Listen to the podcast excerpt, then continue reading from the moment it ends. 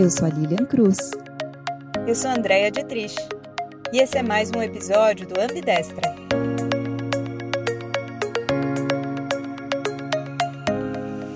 Reconhecendo a sua importância para a qualidade de vida, a OMS incluiu a espiritualidade no âmbito dos domínios que devem ser levados em conta na avaliação e promoção de saúde em todas as idades. E essa é a sétima dimensão do bem-estar que abordamos aqui na nossa terceira temporada, Rituais. Você sabia que a palavra espiritualidade tem origem no latim spiritus, que significa respiração ou sopro, mas também coragem e vigor? Pois é. Então, a espiritualidade pode ser vista como a qualidade ou estado de coragem e vigor, e, portanto, ela maximiza o nosso potencial de crescimento e de autoatualização. Mas vale ressaltar também, né, que o conceito de espiritualidade ele não está atrelado ao conceito de religiosidade e das crenças religiosas justamente porque todo ser humano é um ser espiritual. Isso acontece independentemente da sua escolha de religião ou suas crenças. Todos nós somos capazes de refletir sobre a nossa própria existência e fazer projeções. Isso já é uma experiência de espiritualidade. Mas qual a relação entre saúde e o bem-estar espiritual na qualidade de vida? Como inserir a dimensão espiritual nos nossos ambientes corporativos?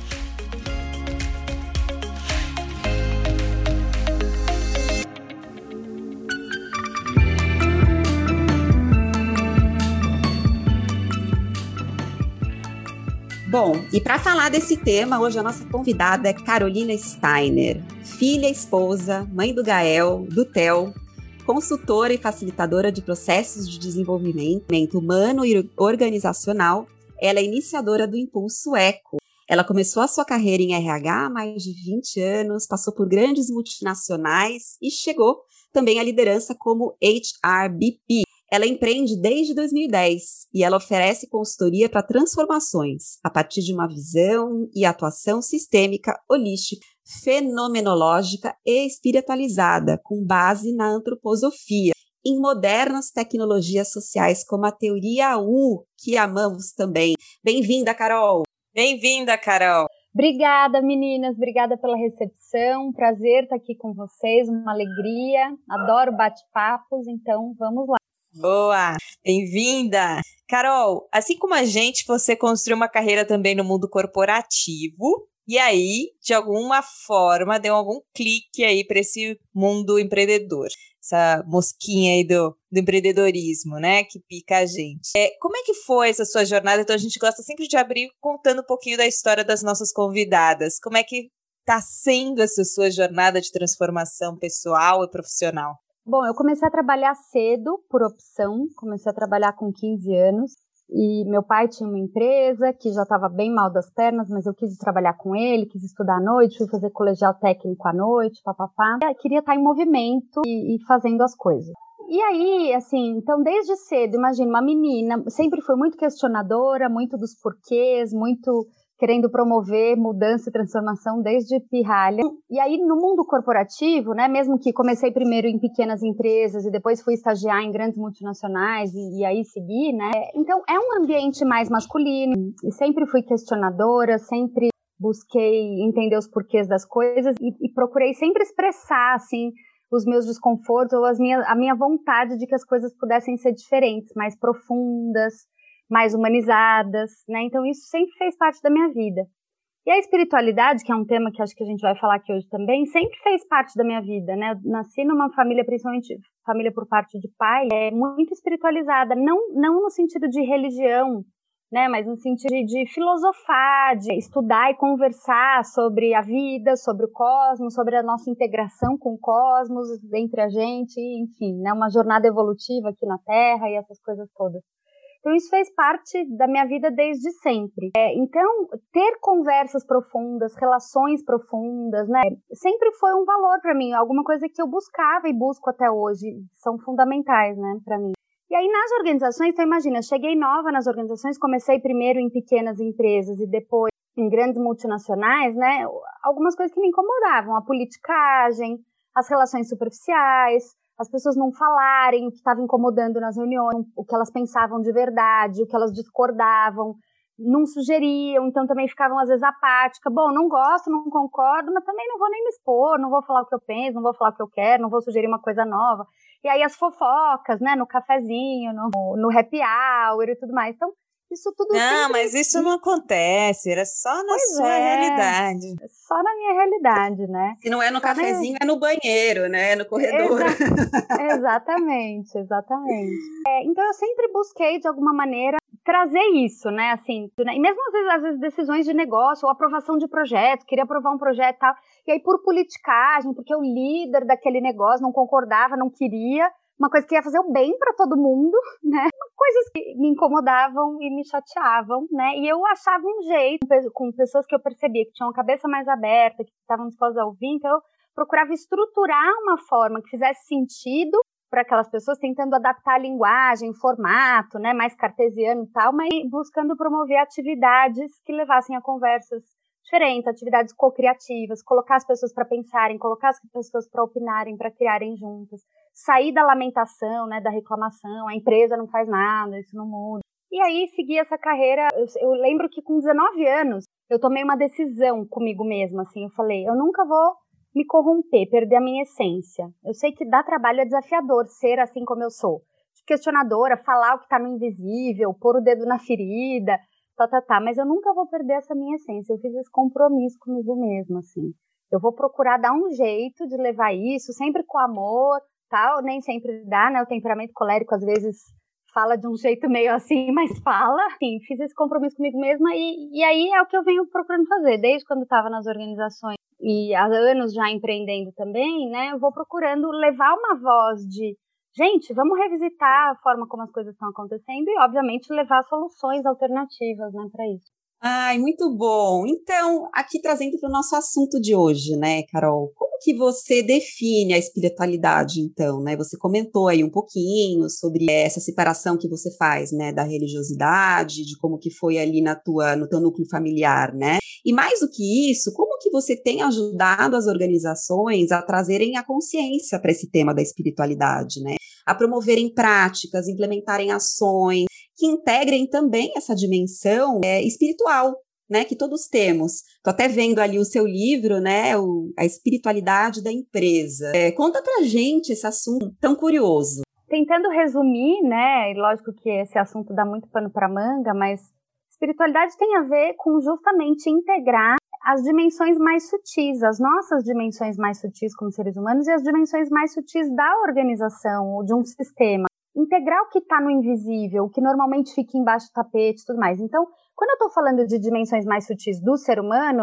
eu estou falando é, da nossa intuição, por exemplo, né, das nossas percepções extrasensoriais, né, da gente poder dar vazão ao que a gente capta com os nossos órgãos de percepção, é para além do, do tradicional, né, estou escutando e tudo mais. Então, e aí a teoria U, né, que você já falou lá no começo que eu trabalho com a teoria U, por que eu gosto tanto? Porque eu acho que o Otto sistematizou de uma maneira muito legal coisas que vêm já desde a antroposofia, que é uma ciência espiritual da qual eu bebo, né, dessa fonte e atuo e trabalho a partir dela também. E então, por exemplo, a escuta profunda, né? O que, que é a escuta profunda? É a gente escutar para além desses ouvidos físicos, né, incluindo as nossas sensações físicas numa escuta, incluindo o que a gente está sentindo, né, as nossas percepções, incluindo o que emerge naquele campo que a gente cria com uma pessoa ou com um grupo de pessoas. Né? Então, isso tudo tem a ver com espiritualidade. Né? Tem a ver com a gente, de fato, estar tá inteiro e utilizar todas, a, todas as nossas qualidades, as nossas faculdades humanas. E nós, como seres humanos, somos espelhos do cosmos, somos espelhos do que está fora de nós, né? A gente é um microcosmo num macrocosmo, que a gente pode pensar esse macrocosmo em várias dimensões, né? O nosso universo, os multiversos, o omniverso, então, né, tem milhões de, de formas de fragmentar isso, mas que na verdade não é uma fragmentação, é um fractal, né? Na verdade é o todo, né? Eu amo essa, aquela frase, o uno está no todo, o todo está no uno, né? Então, é, então, nós, como espelhamentos disso, que é muito maior, é, a gente tem muita força, potência e, e, usar tudo isso, todas essas qualidades essas faculdades de seres humanos que somos, empoderados inteiros, tem a ver com espiritualidade, tem a ver com integrar a espiritualidade e usar isso a nosso favor, a favor do nosso estágio evolutivo individual e coletivo.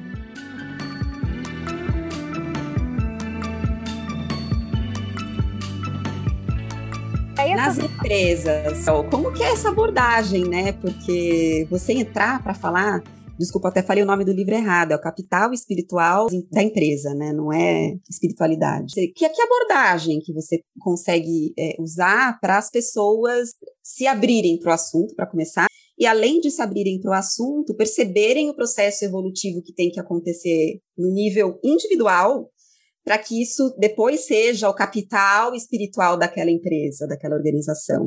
Sim, então, tem algumas abordagens, né? Então, já citei aqui a antroposofia, já citei a teoria U, e tem muitas co outras coisas, né, que às vezes nem tem um nome de ser uma abordagem espiritualizada, vamos dizer assim, mas que no fundo depende da forma como a gente leva e como a gente trata as questões. Se a gente sai do tecnicismo, né, de uma visão só materialista, instrumentalizada, formatadinha de uma teoria, né, de uma estrutura, e se a gente faz aquilo ter um sentido mais profundo para as pessoas e elas usarem com um sentido mais profundo, isso tudo tem a ver com integrar essa dimensão mais espiritualizada do humano. Né? É, a antroposofia, por exemplo, que é uma ciência espiritual trazida ao mundo por Rudolf Steiner, um filósofo, pesquisador e tudo mais austríaco, lá no início do século XX, trouxe essa ciência espiritual. É, e aí quem sistematizou a antroposofia para o mundo organizacional foi o Bernard Livegood, né?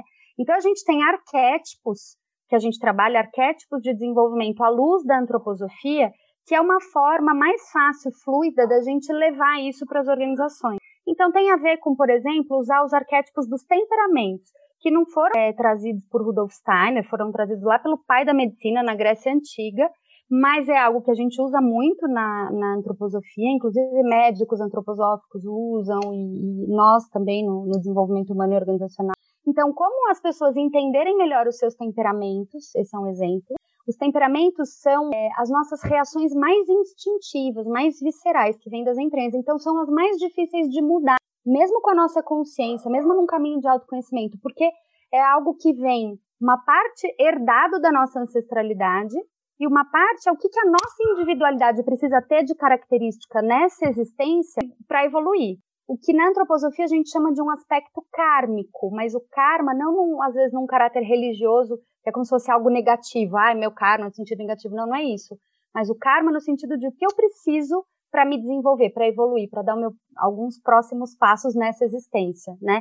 Então, o temperamento vem, né? Então, quando a gente vai descendo do mundo espiritual com um certo pool de características, o temperamento é esse que está mais arraigado e que não é à toa a gente a gente vem nessa família que a gente escolheu, que tem essas características, e que vai nos ajudar a herdar, uma, uma parte vai ajudar a herdar um certo temperamento e, ao mesmo tempo, é, o que eu preciso ter de característica nessa existência para o meu estágio de desenvolvimento. Então, essa é a visão de temperamentos na abordagem da antroposofia. Muitas vezes, na abordagem da psicologia, pode ter outras definições, outras formas de olhar para isso. Esse é um exemplo. Né? Então, como é que a gente leva esse conhecimento, que às vezes é complexo, de uma forma simples, que, as, que qualquer um possa compreender, reconhecer, verificar o seu temperamento, acolher a si próprio, aceitar né, que a gente é assim, porque muitas vezes nas organizações a gente é assim, não, você tem que se moldar no quadradinho aqui, é todo mundo robotizado, esse é o modelo de competências, os comportamentos, tem todo mundo ser assim, ó, bonitinho, né, como se isso fosse, meu, cada um tem uma característica que vai ser um. Como é que a gente usa essa diversidade, né, a nosso favor? Então, cada um tendo consciência do seu temperamento, da forma como reage instintivamente, consciência do temperamento dos demais. Então, a gente vai ver que a gente tem limitações como indivíduos, mas como time, a gente pode ser muito, essa diversidade pode ser muito rica. Então, eu acabei me aprofundando aqui na história dos temperamentos, mas isso é só das, um dos arquétipos que a gente usa. Tem o arquétipo de atitudes anímicas ou qualidades planetárias, e aí sim são características mais comportamentais que a gente pode desenvolver mais ou menos com a nossa consciência, com a nossa vontade. Então agora eu estou numa fase da vida que eu estou com minha, minhas características marcianas, da qualidade de Marte, super desenvolvidas, que é de ação, de concretizar, de fazer acontecer, de colocar no mundo e tal. Mas quando na, na, época da maternidade, meus filhos, eu na gravidez, na gestação, meus filhos pequenos, eu estava com Vênus muito desenvolvida, essa coisa do acolhimento, Lua muito desenvolvida, então, essa coisa do acolhimento, da casa, do cuidado, do gestar, do, sabe, do nutrir e tal e tal. Já as atitudes anímicas são outros arquétipos que a gente usa e também tem esse olhar de diversidade né? Então, como é que a gente compõe é, diversas características que podem ser úteis em um determinado papel profissional, numa determinada equipe? E mais do que isso, como é que a gente compreende usando todos esses arquétipos? E tem um terceiro que a gente usa que são as forças zodiacais. Então, é mais uma instância. Então, olha só, a gente vai adicionando complexidade no ser humano. Então, tem o temperamento, que é um negócio mais arraigado, atitudes é, instintivas. As atitudes anímicas, comportamentos que eu vou desenvolver com a força da alma, da, do querer e tal. Posso ter momentos em que eu estou com algumas mais envolvidas do que outros. Aí as forças zodiacais, que são qualidades dos astros, do cosmos, do zodíaco.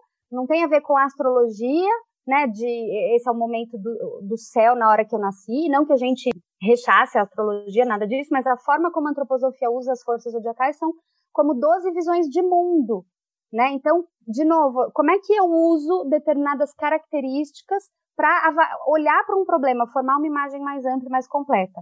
Então, percebe? Camadas de complexidade no ser humano que a gente foi é, incluindo, né? Então, não dá para rotular ninguém, ninguém é só uma coisa, tem todo esse pool de características, e aí trazer a consciência das pessoas dentro da organização de toda essa complexidade fazer com que isso tenha sentido, com que as pessoas mapeiem o seu temperamento, as suas atitudes anímicas, suas forças zodiacais, com que o time mapeie, a gente consegue gerar no Mapaeco, por exemplo, um relatório gerencial e trabalhar a partir disso, né? Então, ampliando o nível de consciência de como a gente pode ser diverso, inclusivo e muito mais efetivo trabalhando essas várias frentes aí de desenvolvimento.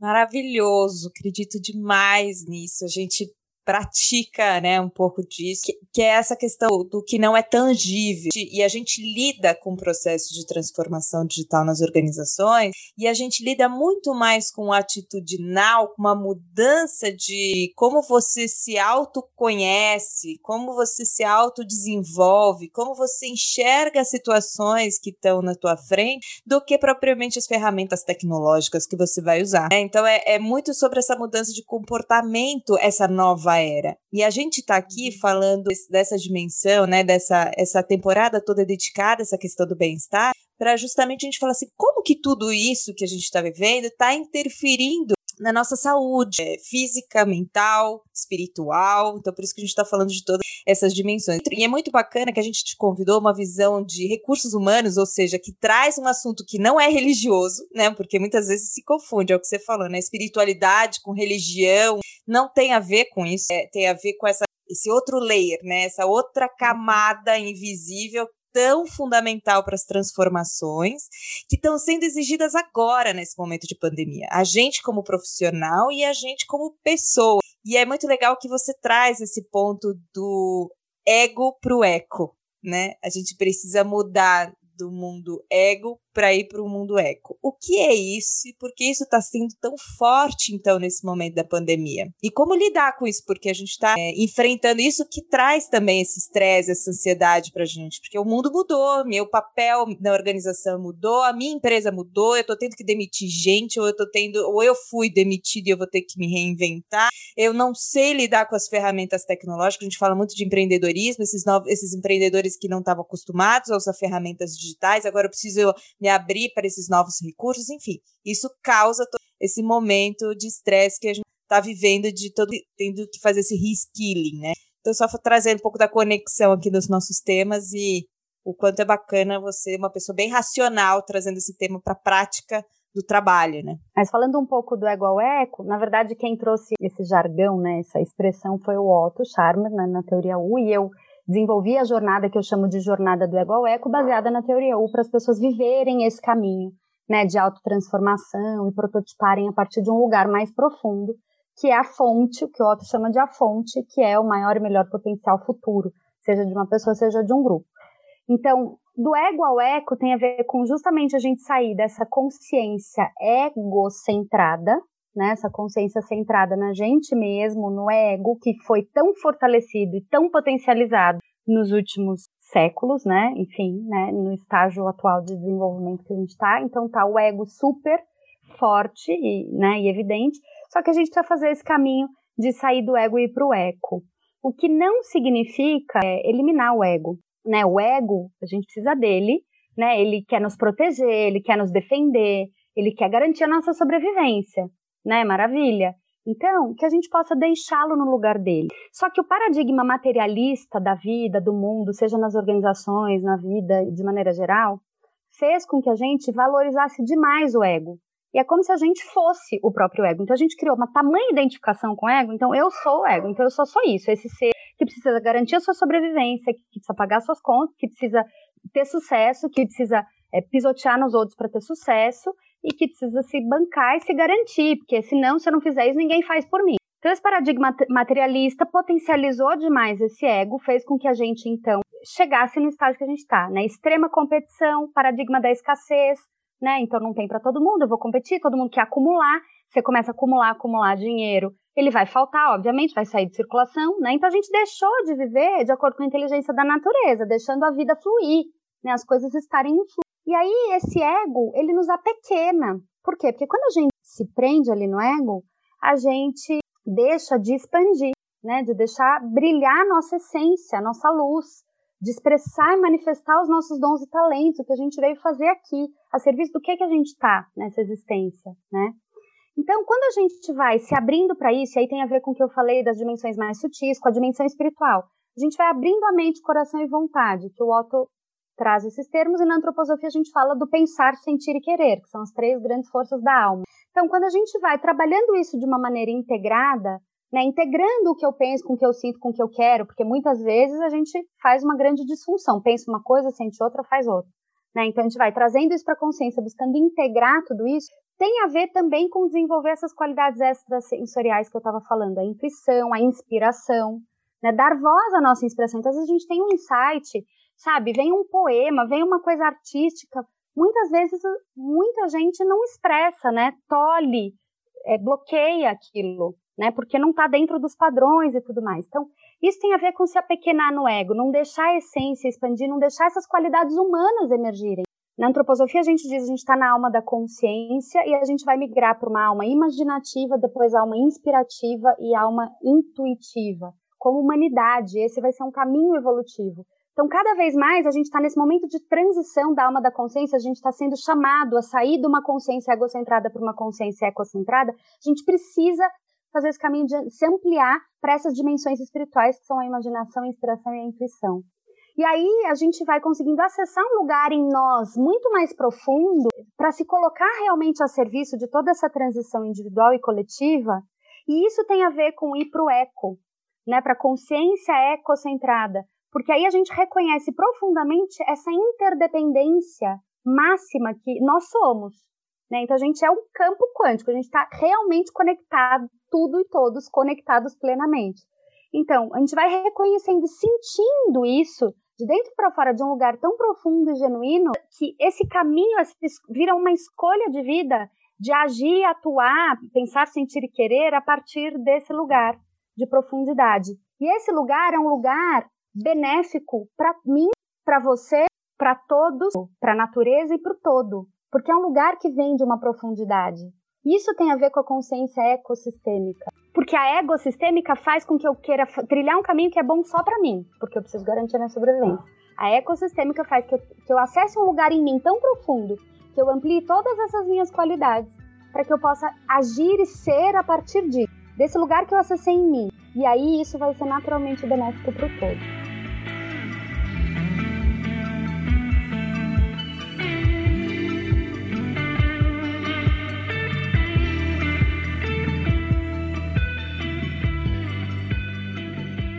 Muito bom. É a mudança de perspectiva, né? Ali no curso do Otto, aquele filme emblemático, né? Da ida do homem para a lua. Eu sempre conto essa história porque eu acho lindo. Quando eles ali na nave mudaram a posição, né? Eles estavam, na verdade, mirando o espaço e eles mudaram a perspectiva da câmera para a Terra e eles viram a Terra de cima, né? E esse efeito que fica ali nos astronautas de ver o mundo a partir de outra perspectiva, né?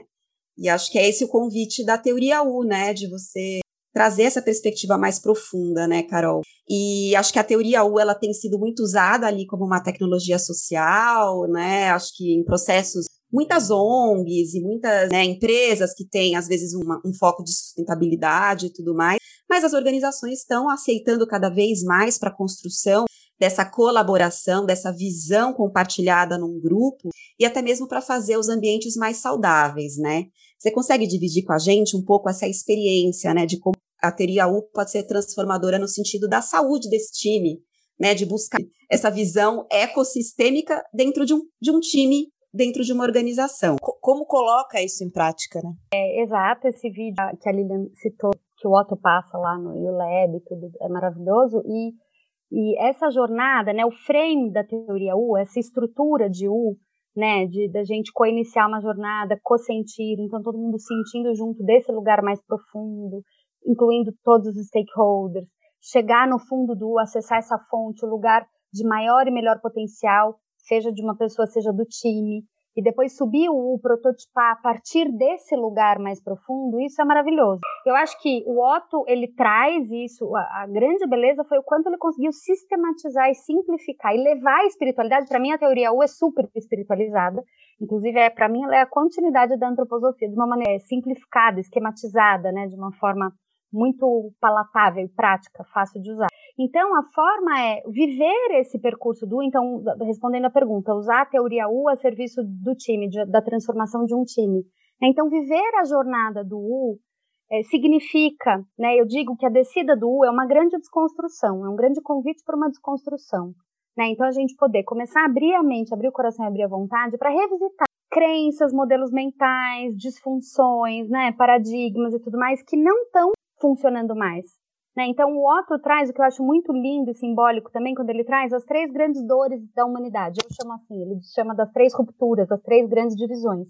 A divisão ecológica, a divisão social e a divisão espiritual. Então, a divisão ecológica, a divisão do eu com a natureza. A divisão social, a divisão do eu com os outros, as outras pessoas ou os outros seres. Eu incluo aí os outros seres. E a divisão espiritual, a divisão do eu com E minúsculo, o ego, nosso eu cotidiano, versus o eu com E maiúsculo, que é o nosso eu superior, a nossa essência ou a fonte, nosso melhor potencial futuro. Então, essas três grandes divisões são sintomas completamente indesejados que nós, como humanidade, estamos co-criando coletivamente sem desejarmos isso, sem a gente querer, sem ter consciência de que estamos co-criando esses sintomas indesejados.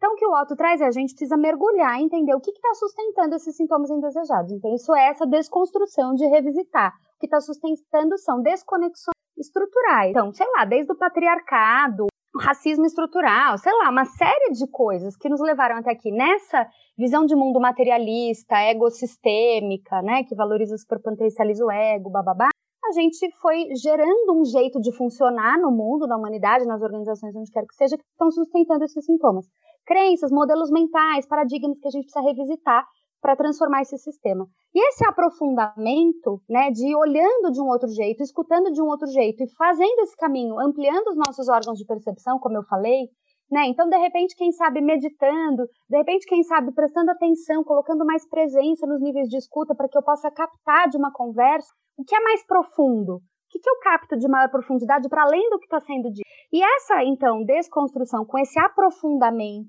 das nossas capacidades humanas, vamos dizer assim, e espirituais, né, e sutis, a gente vai acessar essa fonte. Então, um time vai vivendo esse caminho, e aí a gente tem uma série de práticas que a gente usa na própria teoria U e outras também que eu uso e mesclo. Então, desde entrevistas com stakeholders, procurando aprofundar os níveis de escuta, learning journeys, né, jornadas de aprendizagem, imersões, ir para lugares que a gente nunca foi, conversar com pessoas que a gente nunca, conversou, isso tudo aprofundando os níveis de escuta. Então, isso são caminhos de ir vivendo em time, para que esse time chegue junto nesse fundo de U, sentindo qual é o melhor potencial futuro do time. Antes de sair para o plano de ação, de querer fazer diferente, sabe? Não é um simples diagnóstico intelectualizado só com a razão. Então, vai fazendo esse caminho todo mundo acessa junto esse fundo de U e sente desse lugar mais profundo, com todas essas escutas que foram feitas mais profundas a diversos stakeholders, qual é o nosso melhor potencial futuro. E aí a gente tem formas de ir conduzindo isso, inclusive com meditação, exercícios e papapá. O time acessou esse melhor potencial futuro, que é o fundo do, é o que o Otto chama de presencing, né? O presence mais sensing. Legal, então agora vamos prototipar, colocar a mão na massa em cima disso, cristalizar, co-criar e co-evoluir. E aí tem N coisas, mapa 3D, mapa 4D, exercícios de inteligência sistêmica, da gente consentir o campo social, o campo daquele time, para que essa prototipação aconteça sempre desse lugar mais profundo, sempre usando essas dimensões mais sutis que a gente está chamando aqui de espiritualidade. E aí, Carol, a gente tinha também uma dúvida aqui, eu nem sei se é o caso de abordar, se vai dar gancho, mas daquele paralelo que você faz é, quando você explica a história do capital espiritual e as dimensões que são integradas, né, entre a pessoa e a organização. É bom, acho que tem então um super gancho, sim, né, porque aqui e, e tem a ver com muito com o que vocês trouxeram do, do bem-estar, né? e, e, o gancho também com o que o Otto traz e que eu comentei aqui das três grandes dores, né, as três grandes rupturas da humanidade. Então, esse paradigma materialista e egocentrado fez com que a gente fosse se perdendo da gente mesmo. Esse distância distanciamento da nossa dimensão espiritual foi adoecendo a gente. E a gente sem ter consciência disso. Né? Então, as diversas crises que a gente tem hoje, né, burnout, depressão, pânico, ansiedade, até suicídio, né, enfim, N disfunções que a gente tem hoje, cada vez mais evidentes. Né, já disseram aí que depois dessa pandemia do coronavírus a gente vai ter a crise da saúde mental, né, da saúde emocional, enfim cuidar da nossa saúde integral, a integralidade do ser, como a gente, como o Lalu traz também como um dos pilares das organizações STIL, né? Tem tudo a ver com integrar a dimensão espiritual, que a gente não pode ver, mas a gente pode sentir, independentemente de religião. Você fecha os olhos, você se conecta com algo que está acima de você, além de você, uma força, algo que está nas esferas celestes. Você leva a tua consciência para esse lugar, você vai sentir uma energia diferente não importa como a gente chame, não importa os, os paradigmas religiosos, as estruturas religiosas, mas existe uma força inerente ao qual estamos, a qual estamos ligados e conectados. E, em última instância, ou em primeira instância, somos nós mesmos, a nossa própria essência, o nosso eu superior, né? Uma dimensão muito mais sutil nossa e muito mais elevada e evoluída, vamos dizer assim. Então, a gente se perder disso, se perder da conexão com a nossa própria essência, que é o que o Otto chamou da divisão espiritual, faz com que a gente vá adoecendo, sem perceber. Seja uma doença do corpo, uma doença mesmo, né? Seja uma doença da alma, uma doença emocional, uma disfunção, uma síndrome, o que for. É, e aí eu vou trazer então outros arquétipos da antroposofia que ilustram bem isso que eu estou falando agora. Então, o Rudolf Steiner diz né, que a gente tem quatro dimensões ou quatro corpos. Tem uma outra visão de sete níveis, mas aqui eu vou me limitar a falar dos quatro níveis que já é bem, bem completo. Né? Então ele diz que a gente tem o corpo físico, né, o que a gente pode tocar, o corpo vital, o que é o nosso corpo etérico, vital ou etérico, os nossos órgãos funcionando, né, a nossa vitalidade, a nossa energia, o, que, o nosso corpo físico está ligado ao reino mineral, o corpo vital ligado ao vegetal. Então, vegetal, a planta tem um corpo físico e tem, ela está funcionando, ela tem vida, né? Aí tem o corpo astral, que é a alma, os nossos pensamentos, sentimentos, emoções, simpatias, antipatias, e o nosso eu. Tem o eu cotidiano, que é o ego, e o eu superior, a dimensão espiritual. Esses quatro corpos, quando a gente consegue ter cada vez mais clareza para investigar e cuidar desse, da gente nesses quatro níveis, nessas quatro dimensões, isso tem a ver com bem-estar. Isso tem a ver com saúde integral. E aí tem outras visões, né? O Ken Wilber com a visão integral e várias outras dimensões para falar disso. Estou falando aqui à luz da antroposofia. É, e aí eu desenvolvi, né? Eu intuí, na verdade, o que eu chamei de mapa eco. É um instrumento, né? Uma plataforma, um mapeamento online. Tem uma série de mapeamentos que a gente pode aplicar tanto para pessoas físicas e estamos aplicando em organizações, inclusive organizações grandes, super interessante. Então, é um verdadeiro diagnóstico para que as pessoas possam olhar para si com base nessas quatro dimensões. Só que lá no Mapa Eco a gente chamou de dimensão físico-material, energético-vital, psicossocial e essencial, né? Mas foi com base nesses quatro corpos. E aí, na dimensão físico-material, a gente vai investigar coisas da saúde financeira, saúde física, nutrição, na dimensão energético-vital, a gente vai investigar o, o, nosso ritmo, o nosso sono, o nosso nível de energia, vitalidade mesmo, né? No nível psicossocial, vamos investigar a nossa comunicação, as nossas relações, é, e por aí vai, nossa aprendizagem e tal. E aí, no nível essencial, valores da nossa biografia, aspectos da biografia que às vezes a gente precisa resgatar, ou reintegrar, ou ressignificar a gente vai né, olhar para o nosso próprio propósito de vida, como é que a gente está conectado com ele e tudo mais. Então, isso é o que o Rudolf Steiner chamou de quadrimembração, essa visão quadrimembrada do ser humano, essas quatro dimensões, com base nos quatro corpos. E aí depois a gente tem lá no Mapa Eco o olhar para a organização com base em quatro níveis também. Recursos, processos, relações e identidade. Então, como é que a gente consegue olhar para a organização dessa maneira mais ampla. E nós que trabalhamos em grandes corporações, a gente sabe que grande parte das reuniões que se faz é para discutir recursos, tem dinheiro, não tem dinheiro, orçamento ou processos, melhorar o processo, melhorar a forma como faz, blá blá blá. pouquíssimo se discute sobre as relações, quantas nossas relações estão saudáveis ou não estão. Genuinamente, verdadeiramente, poder falar o que não tá bom e juntos co-criar o que, que precisa fazer para ficar bom. Cuidar desse movimento grupal, dessa dinâmica invisível e tudo mais. E, em última instância, lá, a identidade organizacional, que é a cultura da organização, a visão, os valores e o propósito. Então, quando eu intuí o Mapa Eco, foi justamente pensando nisso. Como é que a gente consegue criar condições para que as pessoas consigam é, conectar os seus propósitos individuais com os propósitos coletivos? Isso é uma chave para o bem-estar, para a saúde integral, para a autorrealização, para a geração de resultados individuais e coletivos. Uma chave para o amor, para a expansão então, para alegria, em todos os níveis. Então, como é que a gente consegue olhar para isso? E foi daí que veio o Mapa Eco, que é esse mapeamento fazer a pessoa é, colocar luz no que está às vezes adormecido. Então, só o fato de responder os questionários do Mapa Eco, né, em todas essas dimensões, já é um processo de ampliar a consciência, porque faz colocar luz no que pode estar adormecido. Então, a pessoa olha para si, porque às vezes as pessoas também projetam na organização: ah, mas eu estou infeliz aqui, ah, mas essa organização isso ou aquilo. Mas muitas vezes ela não está olhando para si mesma, às vezes nem ela tem clareza do propósito dela, ou a serviço do que está, ou o que nutre, o que, que nutre a pessoa, o que, que faz sentido para ela, que tipo de relações ela quer ter. Então, esse olhar para a pessoa, o olhar para a organização. E, por fim, tem é, as pontes existenciais que conectam a pessoa com a organização. São pontes. E aí tem um mapeamento lá no Mapeco da conexão entre a pessoa e a organização. E quais são essas quatro pontes? A ponte da segurança, a ponte da dedicação, a ponte da motivação e a ponte da ressonância. Identificação ou ressonância, eu prefiro chamar de ressonância. Vamos colocar tudo isso lá no Instagram ao longo da semana, então, de dicas aí de leitura para as pessoas. Muito interessante esse mapa eco, hein? Demais. Sim, sim. Vejam também lá no Instagram do Impulso Eco, tal, a gente tá, inclusive a gente faz uma jornada mapa eco é, para as organizações, as pessoas vão fazendo aos poucos, porque tem também os, os mapeamentos na, no mapa eco, tem o mapeamento de temperamento, mapeamento de atitudes anímicas, de forças zodiacais, esses que eu falei lá no início do, do talk aqui. Então, a gente vai fazendo uma jornada nas organizações, a jornada Mapa Eco, onde as pessoas fazem um mapeamento só primeiro, aí a gente faz um encontro para falar daquilo, para ajudar as pessoas a entenderem como usar aquilo no dia a dia de trabalho, para dar sentido e significado e tudo mais, para não rotular, para que seja um olhar para a diversidade, de inclusão, tá, tá, tá.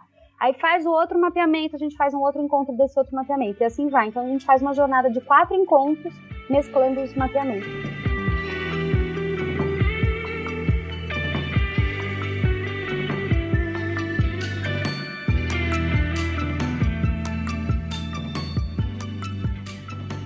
Assim, como que a gente faz? A gente tá nessa temporada rituais, então a gente sempre convida, é, para fechar aqui o nosso episódio, uma dica de um ritual que seja algo fácil, prático, que amanhã a gente já consegue colocar e equilibrar o nosso bem-estar espiritual, seja na organização, seja em casa. Que dica que você traz aqui pra gente de ritual para nossa audiência?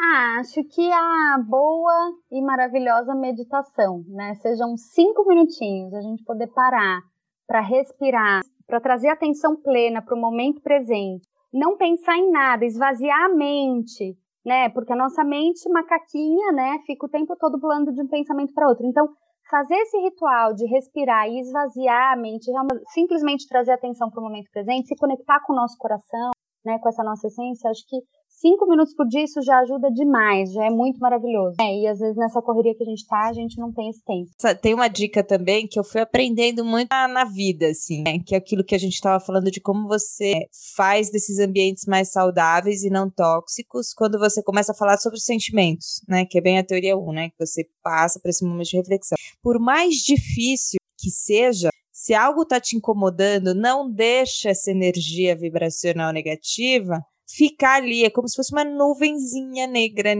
parada ali no nosso astral. É, é ter a coragem, a atitude de tentar pequeno. Pode ser sua filha que falou alguma coisa que você não gostou e você vai sentar do lado dela e vai falar: olha. Vem aqui, que isso eu não gostei, não vou deixar passar. Para depois a gente ir evoluindo para os ambientes organizacionais que são mais difíceis de você falar, né? Então, sei lá, algo que eu aprendi que muda completamente o jogo é, das relações é, organizacionais e o bem-estar no seu ambiente de trabalho.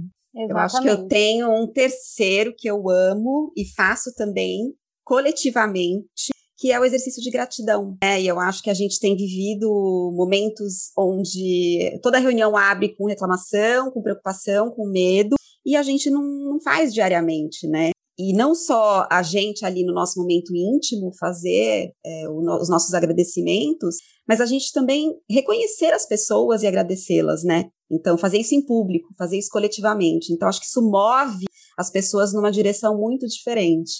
Simples como um check-out de uma reunião, né? E fazer o agradecimento. Super dica também. Nossa, total, maravilhoso. E aí tem umas dicas mais profundas que não são dessas de praticar em casa todo dia, facinho, mas tipo uma cerimônia de ayahuasca, é uma coisa maravilhosa. tipo, fica Aí é mais também. hardcore. mas não deixa de ser uma dica. Então vamos lá, Carol. A próxima dimensão que a gente vai falar aqui é sobre a dimensão da saúde vocacional, bem-estar vocacional. Como é que você definiria aí um ping-pong rápido? Bem-estar vocacional. Nunca tinha ouvido falar nesse termo, mas me remeteu à vocação, né? É, eu já li um artigo uma vez que tinha uma atualização da palavra vocação para propósito, o quanto elas eram diferentes, a vocação era uma coisa mais passiva e o propósito uma coisa mais ativa, que você está a serviço de, que te move e tal. Então, bem-estar vocacional, ou que eu talvez atualizaria para esse bem-estar que tem a ver com propósito, significa estar, um bem-estar a partir de estar conectado ao nosso propósito, né? E se permitir ser movido por ele. Uma dica de leitura, de curso, algo aqui para a gente fechar que você deixa pro pessoal que está te ouvindo agora. Quem quer aprofundar mais aí nesses temas de espiritualidade na organização? Tem esse livro que a, Lilian comentou que está aqui no fundo, que é o Capital Espiritual da Organização, do Daniel Burkhardt e do Jair Moji, que a gente está, inclusive, eu e a Cacá Moji, a gente está fazendo um curso, gravando um curso, um curso online desse livro. Tem o livro, que é um livro muito antes desse, que foi um dos primeiros que eu li lá em 2006, que é O Espírito Transformador, bem fininho, bem facinho, onde o Jair explica de forma bem resumida essas, esses arquétipos das, dos quatro níveis e tudo mais, o espírito transformador, ambos são da editora antroposófica. Tem os livros do Otto, né? O último, o essencial da teoria U, é um livro mais simples, rápido, acho super válido também. Então, como a gente falou muito de antroposofia e teoria U, eu indicaria esses e o próprio ULab, né, na plataforma EDE. Então é só baixar o aplicativo EDX dentro do e o Lab, um próprio curso online do MIT para fazer a jornada do é, com agentes de transformação globais do mundo inteiro, muito maravilhoso também. Demais! E um conselho que você quer deixar aqui para a gente fechar a nossa, nossa conversa super delícia? Seja simplesmente assim.